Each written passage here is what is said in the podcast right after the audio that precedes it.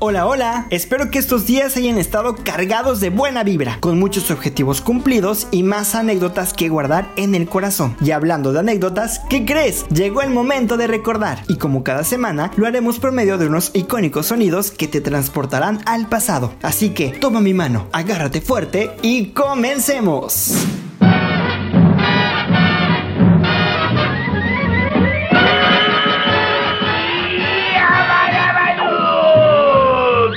Si de familias peculiares se trata, hay una que dominó la televisión por décadas, Los Picapiedra, una serie de animación creada por la productora Hanna-Barbera. Ambientada en la Edad de Piedra, esta caricatura narra la vida de Pedro y Vilma Picapiedra, una pareja de clase media que vive en los suburbios de la ciudad neolítica de Piedra Dura, junto a sus vecinos y fieles compañeros de aventuras Pablo y Betty Mármol. El primer episodio fue transmitido el 30 de septiembre de 1960 por la cadena estadounidense ABC. Los Picapiedra trataban temas maduros que se rehusaban a tocar otros shows de la época, incluso algunos de sus pares no animados, incluyendo la adicción a los juegos de Pedro, un intento de suicidio por Pablo, la adicción a las compras de Vilma y Betty y la infertilidad de los mármol. Tras dos temporadas exitosas, Hanna y Barbera decidieron dar un paso que cambiaría la vida de los Picapiedra para siempre. El primer hijo de Pedro y Vilma. Inicialmente se planeaba que el bebé sería un niño, pero por cuestiones de mercadotecnia, Joe cambió de opinión inmediatamente y así nació Pebbles. A la historia también llegaría Bam Bam, un huérfano que apareció en la cuarta temporada del show, después de que Pablo y Betty Mármol pidieran como deseo una estrella el tener un hijo. Y para completar estaban Dino, el perro dinosaurio mascota de los Picapiedra, y el gato. Bueno, un tigre dientes de sable que tenía poco protagonismo, salvo el de dejar a Pedro fuera de la casa al final de cada episodio. En total, fueron 166 capítulos divididos en 6 temporadas, hasta que la serie fue cancelada en 1966. Aunque por varios años, aún después de su cierre, Los Picapiedra mantuvieron récord como la serie animada más larga y con un éxito indiscutible. Enano, no puedo confiar en tu ayuda, tendré que hacerlo todo yo solo. No te preocupes, Vilma, tómalo con calma, tenemos suficiente tiempo.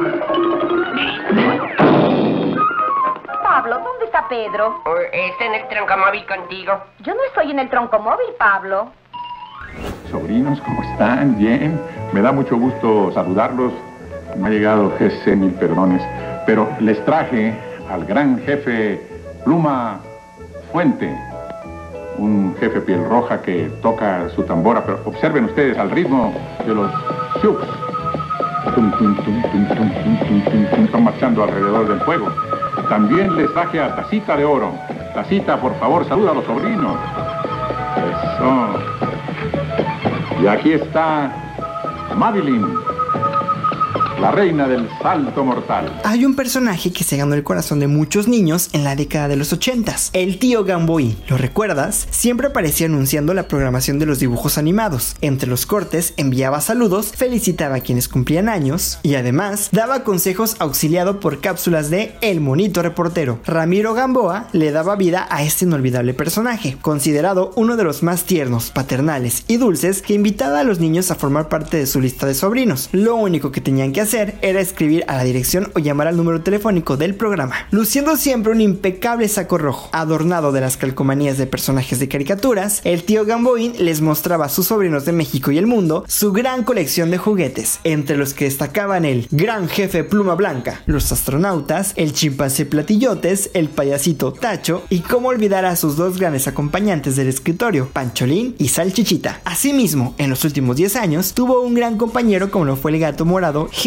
a quien siempre le pedía un gran miau para los sobrinos que se portaban bien y eran aplicados en la escuela. Sin duda, un personaje que se mantuvo más de 30 años en el gusto del público, ganándose el cariño de las familias y el corazón de cada uno de sus integrantes.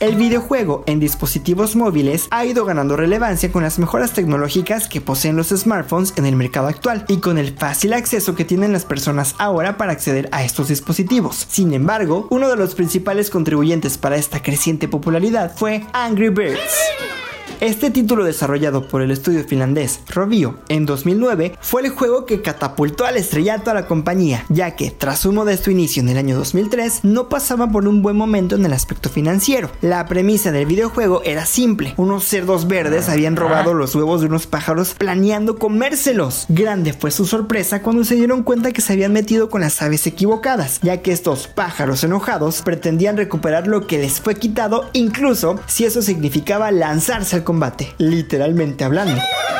Lanzado al mundo un 11 de septiembre de 2009, se adaptaba al dispositivo móvil de forma magistral. La experiencia ganada por Rovio gracias a sus proyectos pasados, así como las arrolladoras ventas del iPhone lanzado dos años antes, beneficiaron del desempeño del juego en este nuevo mercado que comenzaba a aparecer. En la actualidad, el mercado de los juegos para móviles es uno de los más grandes y lucrativos de la industria, y a pesar de que Angry Birds haya perdido el impacto que consiguió durante su lanzamiento, es notable reconocer que demostró el potencial de la para el desarrollo de videojuegos, logrando un récord abrumador de 4.500 millones de descargas hasta la fecha.